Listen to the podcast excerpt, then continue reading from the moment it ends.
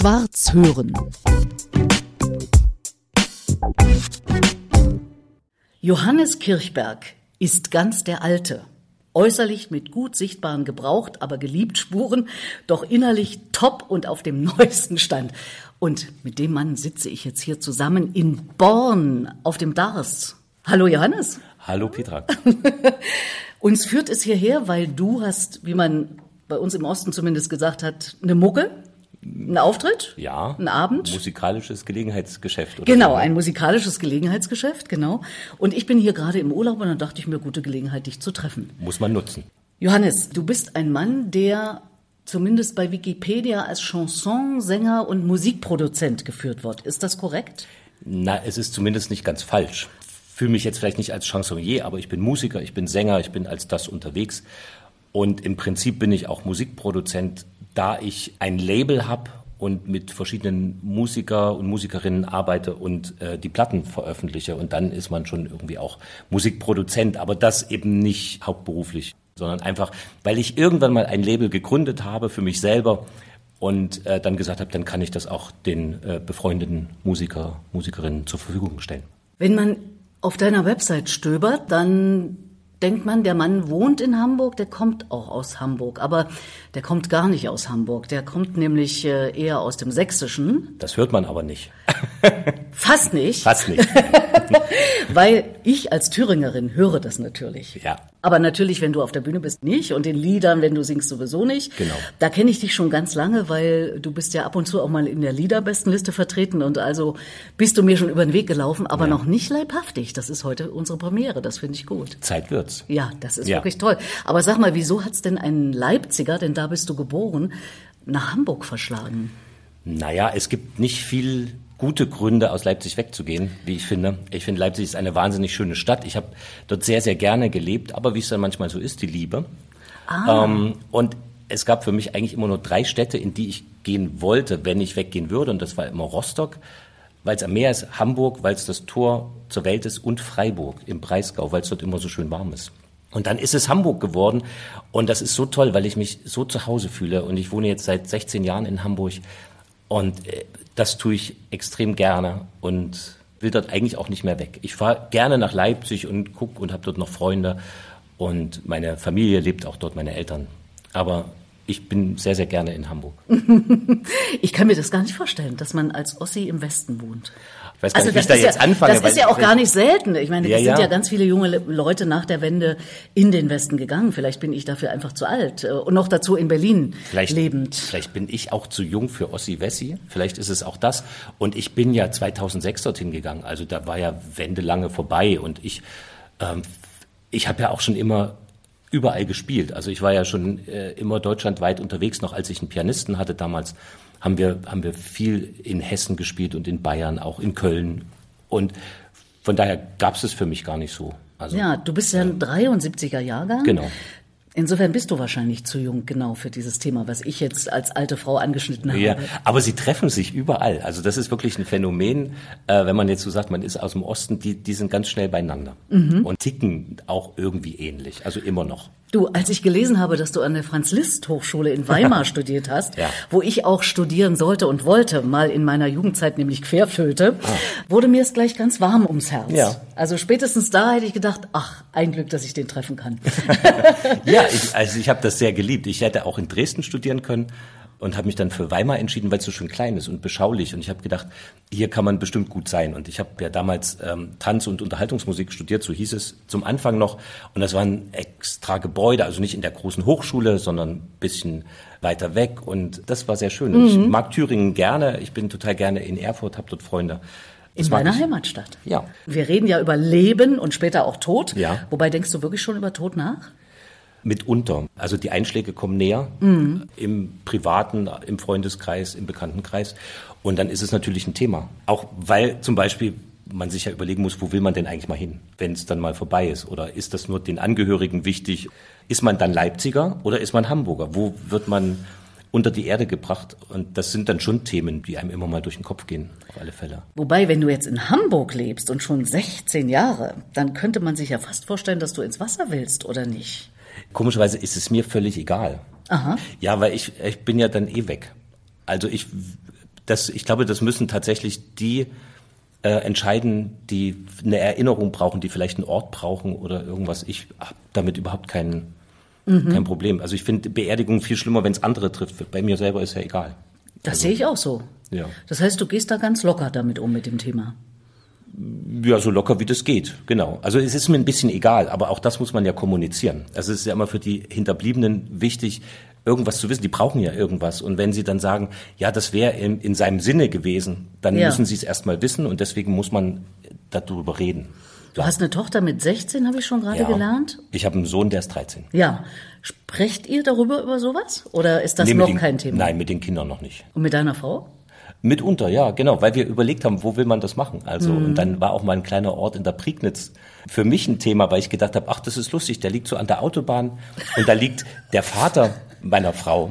Und ich habe immer gedacht, wir halten dort immer an, wenn wir vorbeifahren. Und ich habe gedacht, besser geht's doch nicht. Mhm. Auf irgendeinem so kleinen Dorffriedhof und dann kann man anhalten und dann fährt man weiter. Mhm. Fährt man ans Meer und macht sich hübsch. Und schon, schwupp, sind wir wieder am Meer. Sind wir wieder am Meer, na ein Glück. Wobei, du bist ja als jemand äh, bekannt, der sich wiederum bekannt gemacht hat, zum Beispiel, und das singst du auch heute Abend, mit Kästner mhm. oder Tucholsky. Das sind ja Künstler, die auch über Tod nachgedacht haben. Ist dir da das schon mal begegnet? Mir ist es jetzt ganz aktuell begegnet, weil ich mich mit einem Schriftsteller beschäftige, der Hamburger ist. Der heißt Hans Leib oder hieß Hans Leib. Der hat den Text von Lilly Marleen getextet. Von ihm habe ich jetzt gerade gelesen, dass er gebeten worden ist, wie einige Künstler auch vorher, einen eigenen Nachruf zu schreiben über sich selber. Und er hat ein Gedicht geschrieben. Und das habe ich heute gelesen und habe gedacht, ach, das ist eigentlich eine ganz schöne Idee, wenn man so, jemand könnte ein Bild malen oder ein Gedicht schreiben oder einen Song machen, wo man sagt, das ist eigentlich so mein mein Song, wenn man das schaffen würde, ja. dass das so wie so ein Vermächtnis ist, das wäre schon schön. Eigenen Nachruf, genau mein ja. Thema, weil ich ja sage, Mensch, ich möchte nicht, dass irgendjemand, wenn ich es zuspitze, sage ich immer, irgendeinen Scheiß über mich erzählt und ich kann nicht mehr widersprechen. Das will ich eigentlich schon. Ich will dann schon ganz gern wissen, was Sie erzählen. Ja, genau. Das, also würde mich schon interessieren. Ja, ja, genau. Ja. Aber wer, von wem erfährst du das, was die dann erzählen? Also, wenn es irgendjemand ist, wie traditionell irgendwie mit Kirche verbunden, Pfarrer oder so, dann ja. weiß das sowieso auch nicht. Ja. Und wenn es irgendein Vertrauter ist, ich habe zum Beispiel für eine vertraute Freundin, die ich auch hospizmäßig begleitet habe, die hat mich gebeten, ihre Rede zu schreiben und sie hat sie vorher abgenommen. Okay. Das heißt, sie hat gesagt, bitte zeig mir, was du da sagen wirst. Ja. Dann hat sie Sachen rausgestrichen und andere Sachen wollte sie reinhaben. Das finde ich wiederum eine gute Idee, aber das passiert ja in der Regel auch nicht, weil Menschen sich doch normalerweise eher vor dem Thema scheuen, oder? Genau. Und dann ist es meistens zu spät. Und dann kommt eben der Pfarrer und setzt sich in die Familie und sagt, na, wie war denn der Liebe, die Liebe so? Was hat sie denn ge mhm. gemocht? Und dann heißt ja, sie hat, er hat Briefmarken gesammelt. Ja. Dabei stimmt es vielleicht gar nicht. Und dann wird dann so, so was Kleines auf einmal so bedeutend. Und deswegen ist es natürlich schon ganz gut, das vorher selber vielleicht irgendwie äh, in die Hand zu nehmen. Aber dann passt das ja mit dem, mit dem Textdichter äh, Total, der Lili Marleen. Ja, ja. Äh, das ist ja super. Ja. In welche Richtung würde denn dein Vermächtnis gehen, wenn du es selber machen würdest? Darüber habe ich ja noch nicht nachgedacht, aber jetzt so ganz spontan würde ich schon sagen, äh, in Richtung Musik. Ich glaube, ich würde gerne, dass Töne bleiben. Weil das auch in, in meinem beruflichen Leben der wichtigste Punkt ist und der schönste ist gar nicht unbedingt das Konzert und das Auftreten, sondern der Moment, in dem es entsteht. Der Moment, in dem eine Melodie kommt und zum Text passt und man das nicht mehr vergisst und sagt, wow, das gab's noch nicht, das ist einzigartig. Im besten Falle ist das von mir einzigartig gemacht und auf einmal ist es da. Und ich bin der Einzige, der es kennt. Und wenn ich es jetzt vergesse, ist es auch wieder weg. Und die Momente gibt's ja auch. Man hat was Tolles komponiert oder getextet, nicht aufgeschrieben, zack, am nächsten Morgen ist es weg. Oh ja. Und man weiß aber, das war richtig gut, das war und es ist einfach weg. Aber so ein Moment, wenn man einen, einen Song macht, der einem selber angeht, der einen berührt, das sind wahnsinnig tolle Momente. Und das ist eigentlich das, wofür ich es auch mache. Hm. Und musikalisch äh, wäre die eine Seite. Und was würde ungefähr textlich drin sein? Was ist der Johannes Kirchberg für ein Typ? Was wäre da wichtig? Gut erhalten, innerlich top. Kaum Ach, der Spruch von deiner Webseite. ich verstehe. Vielleicht.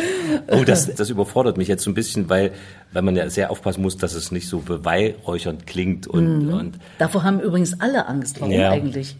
Ich meine, man kann doch auch was Gutes über sich sagen. Das glaube ich auch. Erstmal würden mir als Pessimist natürlich erstmal so die schlechten Dinge einfallen. Aber schon, ich glaube, dass ich ein recht großherziger Mensch bin. Und dass eine Qualität von mir ist, dass ich vergessen kann. Das ist oft keine Qualität, wenn man sich an bestimmte Dinge nicht erinnert. Also ich bin zum Beispiel überhaupt nicht nachtragend. Aber du vergisst nichts. Also die Texte vergesse alte, ich nicht. Dieser alte Spruch, ich bin nicht nachtragend, aber das vergesse ich dir nicht. Und das würde mir nie über die Lippen kommen, Mhm. zum Beispiel. So ein Typ bist du. Würde ich mal von mir behaupten, ja. Und wenn ich jetzt andere frage, was sagen die? Das ist ja der, der Inbegriff der Hölle, wie ich finde. Ich arbeite ja mit einem Texter zusammen, schon viele Jahre, und der hat das auch mal so gesagt, dass das eigentlich ist, du kommst nur in den Himmel oder so. Das ist dann wie so ein, wie so ein Kino. Das Leben läuft nochmal ab und alle Menschen, mit denen du zu tun hattest, sitzen da drin. Und wenn am Schluss noch einer sitzen bleibt, dann hast du es geschafft. Und die sehen jeden Gedanken, den du hattest, jede, die, also die Wahrheit. Die sehen sozusagen das Leben, wie es wirklich gewesen ist, mit allen Lügen, mit allen Verfehlungen, mit allen Fehltritten. Und wenn dann noch einer bleibt, dann kommt man in den Himmel. Ah Vielleicht. ja. Kommst du in den Himmel? Ich weiß es nicht. Also jetzt noch ich nicht. du nicht. bist ja nicht mal 50. Ich bin mir gar nicht sicher, ob man tatsächlich irgendwo hinkommt Mhm. und was es denn dann ist. Also, das ist ja das ewige Leben. Und dann geht's ja sozusagen erst los. In welcher Form auch immer. Tatsächlich. Das denke ich schon, das hoffe ich. Also ich kann mir nicht vorstellen, dass man einfach so ganz weg ist. Das kann ich mir nicht in meinem Hirn vorstellen, dass man so weg ist. Mit all seiner Energie, mit all dem, was man so hatte. Mit aber vielleicht ist es Naja, eben du nur bist das, ja was sowieso bleibt. nicht weg. Von dir bleibt ja Na, das alles, was ich. du aufgenommen Genau. hast und, so weiter. Und vielleicht Aber ist es das dann. Da steckt ja auch was drin. Da ist ja eine Energie drin. Also ich meine, aber vielleicht verrenne ich mich da jetzt auch so ein bisschen. Oh, ich finde das super spannend. Also du siehst an meinen Blicken möglicherweise, dass ich mir das nicht vorstellen kann. Ja. Also wenn es vorbei ist, ist für mich vorbei. Deswegen lebe ich zum Beispiel jeden Tag so intensiv, dass wenn es hoffentlich nicht heute vor deinem Konzert, aber nach deinem Konzert vorbei ist, ist auch nicht so schlimm. Ja, das denke ich ja auch. Aber trotzdem bleibt ja was. Ich glaube schon, dass Aber was, was soll da bleiben? Also mein Sohn bleibt, also das ist klar. Meine Enkel bleiben. Aber ich bleibe doch nicht. Aber wo sind, wo sind Gedanken? Wo sind Na, die sind ja auch so irgendwie im Raum und wenn ich nicht in der Nähe bin, sind die ja auch nicht da. Ich hoffe ja eigentlich, dass da was da ist, weil alles andere wäre so schade. Es ist ja noch blöder, sein Leben manchmal so komisch zu leben, wie man es lebt. Mit Zeitvertreib und viel zu wenig Muße und so. Ja, ja, also, Also- das finde ich auch. Also je älter ich werde, desto mehr Muße gönne ich mir, Mhm. ganz klar. Trotzdem sitze ich während des Urlaubs um sieben am Schreibtisch, weil ich noch, Genau. oder am Tisch äh, der Ferienwohnung, weil ich noch irgendwas machen will. Ja, Das genau. will ich aber machen. Aber genau, das ist ja freiwillig. So das ist ja, es, So genau. macht man ja sein Leben gerne. Genau. Genau. Deswegen spiele ich zum Beispiel gern an der Ostsee. Damit wird man weder berühmt noch reich, aber ich verbringe hier gerne meine Zeit. Wohlbefinden sozusagen. Also Ja. Zeit mit Wohlbefinden. Bisschen Geld muss man ja auch verdienen für den Lebensunterhalt. Genau, ja. Also insofern, wenn das so zusammengeht, so sehe ich äh, mein Leben in, mit meinem Tun auch überhaupt. Finde ich gut. Aber sag mal, ist, ich komme noch mal drauf zurück, Mhm. weil mich das, äh, das, das finde ich spannend, dass du als so ganz junger Mensch, also aus meiner Sicht sehr junger Mensch, dass du sagst, da muss doch irgendwas bleiben. Ist das vielleicht auch die Illusion über das wirkliche Wissen hinaus, dass nicht wirklich was bleibt. Also außer das, was von dir natürlich äh, in Form von CDs oder Streams oder so da ist. Also wünscht man sich das vielleicht, obwohl es unrealistisch ist? Ich weiß ja nicht, ob es unrealistisch ist. Das sind manchmal sind ja aber auch Dinge so ganz komisch. Also ich gehe ja auch in Kirchen, ich gehe zum Gottesdienst, ich höre mir manchmal Predigten an, obwohl ich jetzt vielleicht kein praktizierender Christ bin oder so. Also ich würde mich nie hinstellen und sagen, das gibt's alles nicht. Das kann ich nicht. Und dann lebe ich lieber mit der Hoffnung, vielleicht, dass es was gibt. Vielleicht ist es nur der Wunsch, die Hoffnung, das kann, kann sein. Vielleicht bin ich auch viel zu sehr Pessimist, wenn ich jetzt denken würde, dann ist alles vorbei. Aber du dann, bist doch Pessimist, hast du gesagt. ja, aber wenn ich das jetzt denken würde, dann kann es ja auch heute vorbei sein. Dann, und das wäre mir aber nicht egal. Das wäre mir schon mal für die anderen, die dann so traurig sind, nicht egal. das Deine ist ja das Kinder, Allerschlimmste. Frau, Ganz Familie. genau. So. Ich meine, wenn das alles so toll funktioniert, wenn alles in seiner Zeit ist und man dann schön alt wird und dann, meine Frau, die, die will ja immer 104 werden. Tatsächlich. Ja, aber nicht alleine. Hm. Das setzt mich sehr unter Druck. Also, Ist sie jünger oder älter als du? die ist ein bisschen jünger als ich. Auch das noch. Ja, Ach du großer Gott, dann musst du ja mehr als 104 werden. so sieht's aus. Und wie alt wirst du schätzungsweise? Na, ich hoffe doch, Wenn du 100 willst. ich hoffe doch 106. Ich verstehe. Okay, okay, dann geht ihr zusammen vielleicht. Ja, das wäre das Beste. Das wäre das Beste, sehe ich auch so. Ja. Sonst kriege ich Ärger. Ja. Und bis dahin ist ja noch eine Weile hin. Ja, eben. Das geht ja noch mehr als 50 Jahre. Das ist ja spannend, wer da alles noch kommt, an, an Kindern, Enkeln und alle, die da so Kinder auch noch? Na, unbedingt. Nee, jetzt nicht eigener. Ach also, so. nee, das, das wahrscheinlich nicht. Aber so, wer weiß.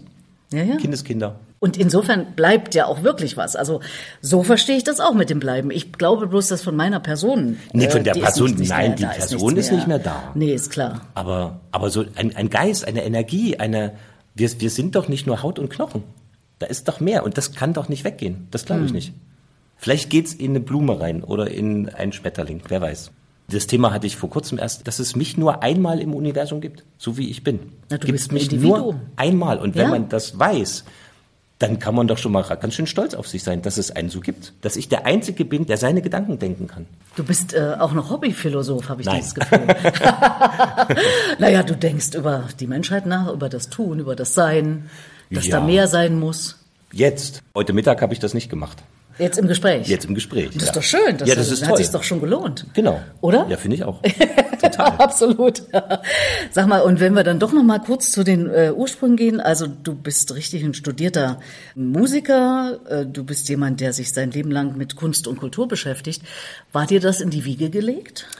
Ich glaube nicht. Also in die Wiege gelegt nicht, aber äh, meine Eltern haben großen Einfluss drauf, denn die haben mich immer machen lassen. Die haben mich bei allem unterstützt. Das ist ja heutzutage so schade, äh, dass alles so teuer geworden ist. Musikunterricht ist teuer und das war, als ich klein war, nie das Problem. Also ich konnte Klavierunterricht machen, ich konnte Gitarre spielen, ich war Schlagzeug spielen, ich war aber auch Skispringer und ich war Fußballer und diese ganzen Dinge waren so möglich, sehr einfach. Und meine Eltern haben es immer ausgehalten. Die haben sich nie beschwert, dass irgendwas zu laut war und haben mich sogar unterstützt, als ich angefangen habe, Musik zu studieren.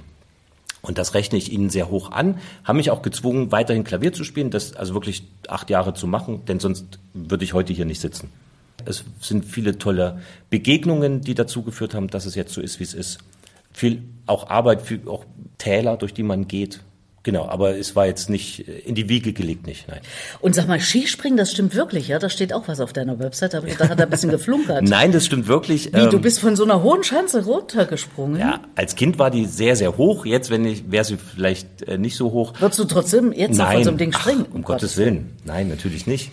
Im Vogtland bist du ja aufgewachsen, genau, ne? Genau, ich bin in Leipzig geboren, im Vogtland aufgewachsen und da war jeder Skispringer. Und dann habe ich das auch gemacht und äh, mit mäßigem Erfolg, aber irgendwie war es auch eine schöne Zeit und es gibt noch so Bilder von mir davon. Ich habe sogar vergessen, meinen Helm zuzumachen beim Losspringen und also, Dann flog der weg. ich, nee, der flog nicht weg, aber der hat, der hat ja so, ein, so eine, also so eine Brille hat man ja auf und die habe ich aber gar nicht aufgesetzt, sondern die war, klebte noch irgendwo an dem Helm rum und aber das war eine, eine schöne Zeit und ich ja, möchte das nicht missen. Also Kindheit war toll auf dem Land. Ich bin aber dann auch mit 17 sofort weggegangen.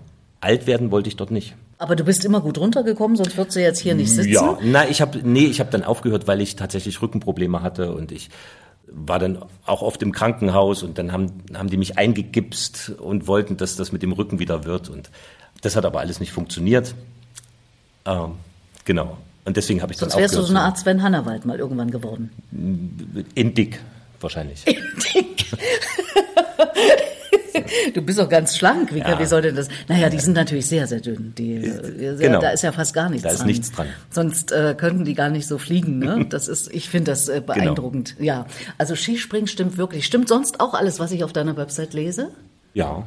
Zum Beispiel hast du, das fand ich auch noch interessant, du warst dabei in der Bühneninszenierung am Theater Rostock von Solo Sunny, Ja. von diesem sehr, sehr berühmten Film aus DDR-Zeiten, der übrigens zum Teil in dem Hinterhof gedreht wurde, wo ich als Studentin in Berlin in der Pappelallee in Prenzlauer Berg gewohnt habe. Also ich habe auch eine besondere Beziehung Sehr zu schön. Solo Sunny, ich habe Ja. aber nie als solche auf der Bühne gestanden. Ja.